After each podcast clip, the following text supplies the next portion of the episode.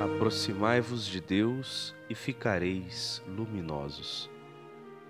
Da explanação sobre o Eclesiastes de São Gregório, bispo de Agrigento. Suave, diz o Eclesiastes, é esta luz e extremamente bom para nossos olhos penetrantes contemplar o sol visível. Pois sem a luz o mundo não teria beleza, a vida não seria vida. Por isto, já de antemão, o grande contemplador de Deus, Moisés, dissera: E Deus viu a luz e declarou-a boa. Porém, é-nos conveniente pensar naquela grande, verdadeira e eterna luz que ilumina todo homem que vem a este mundo. Quer dizer, Cristo, Salvador e Redentor do mundo, que, feito homem, quis assumir ao máximo a condição humana.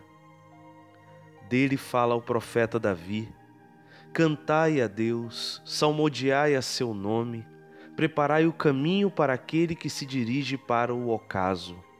Senhor é seu nome, e exultai em sua presença. Suave declarou o sábio ser a luz e prenunciou ser bom ver com seus olhos o sol da glória. Aquele sol que no tempo da divina encarnação disse: Eu sou a luz do mundo. Quem me segue não caminha nas trevas, mas terá a luz da vida. E outra vez disse: Este o juízo, a luz veio ao mundo. Desta maneira, pela luz do sol, gozo dos nossos olhos corporais, anunciou o sol da justiça espiritual tão suave a aqueles que foram encontrados dignos de conhecê-lo. Viam-no com seus próprios olhos, com ele viviam e conversavam como um homem qualquer, embora não fosse um qualquer. Era de fato o verdadeiro Deus que deu vista aos cegos, fez os coxos andar, os surdos ouvir limpou os leprosos, aos mortos devolveu a vida. Todavia, mesmo agora é realmente delicioso vê-lo com os olhos espirituais e contemplar demoradamente sua simples e divina beleza.